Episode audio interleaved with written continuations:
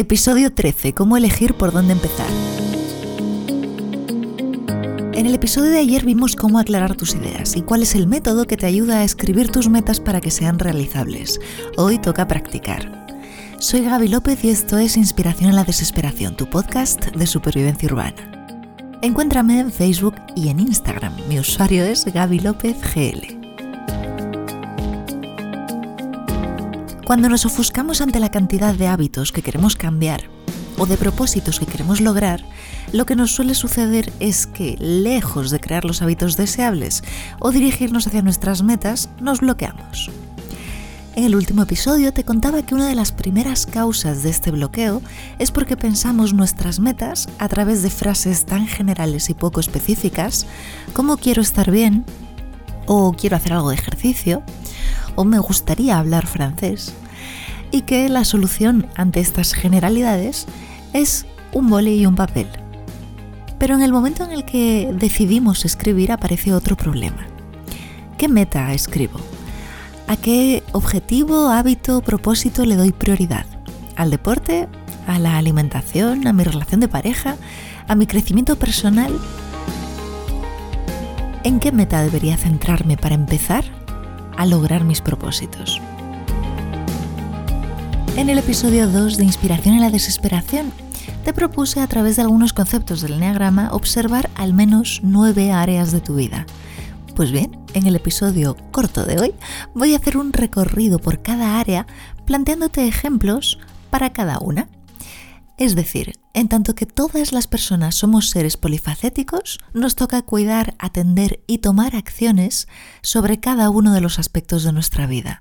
Lo que te estoy diciendo es que te toca plantearte metas, objetivos, hábitos, propósitos para cada una de esas áreas. Bien, como te decía, en el episodio de hoy voy a hacer un recorrido por cada área planteándote ejemplos para cada una de ellas. Coge papel y boli y mira a ver si te apetece adaptar alguno de estos ejemplos a lo que te gustaría empezar a hacer eh, pronto. Vea por tus metas. Área vocacional. Eh, este ejemplo lo cojo una persona que se quería dedicar al dibujo pero nunca le había dado ni tiempo ni espacio en su vida. Y era algo que estaba en su mente pero que jamás lo había bajado al papel y al boli. Bueno, pues su meta fue quiero desarrollar mi vocación como artista probando un curso corto al mes de distintas técnicas de dibujo.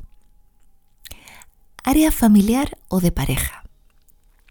Eh, vamos a ver las personas que queremos quizá cuidar nuestra relación con nuestros padres, hay quienes quieren cuidar su relación con sus hijos y por supuesto a quienes quieren cuidar sus relaciones de pareja.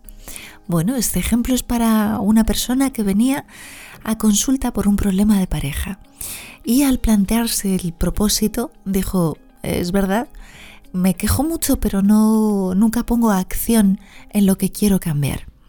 Quiero cuidar mi relación de pareja con una cita al mes que yo misma voy a proponer. Tercera área, financiera. Bueno, esto es, por ejemplo, eh, se me ocurren dos ejemplos. Uno, ahorrar 150 euros al mes, ¿por qué no? Y otro, escribir un diario con todos mis gastos para elegir semanalmente cuáles reducir. Estas son metas concretas, objetivos o hábitos que nos facilitan el ir transformando nuestra vida. Área emocional. Eh, por ejemplo, voy a elegir un terapeuta para cerrar de una vez por todas mis heridas del pasado que me persiguen. Área intelectual. Eh, voy a leer 10 páginas de un libro de filosofía al día. Si te das cuenta, esto está más encuadrado en lo que es el eh, generar hábitos, en tanto que se hace a diario. Área social. Eh, voy a elegir un amigo a la semana con quien quedar y ponernos al día. Bueno, a lo mejor no tienes tiempo para quedar una vez a la semana, pero una vez cada 15 días o una vez cada mes. Bueno, aquí cada uno con su gestión del tiempo. Área lúdica. Voy a elegir 12 películas de ciencia ficción tengan buenas opiniones en IMDB y eh, voy a ver una de esas películas al mes.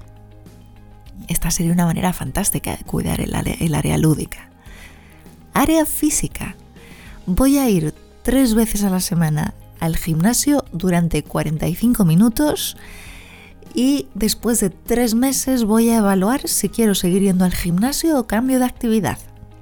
Esto es, por ejemplo, para quienes no nos gusta mucho hacer ejercicio, el poner una fecha límite, eh, lo de los tres meses, facilita el cumplimiento de algo que no te gusta. Y el último área, el espiritual. Por ejemplo, voy a meditar 15 minutos al día todos los días por la mañana. O voy a llevar un diario de agradecimiento.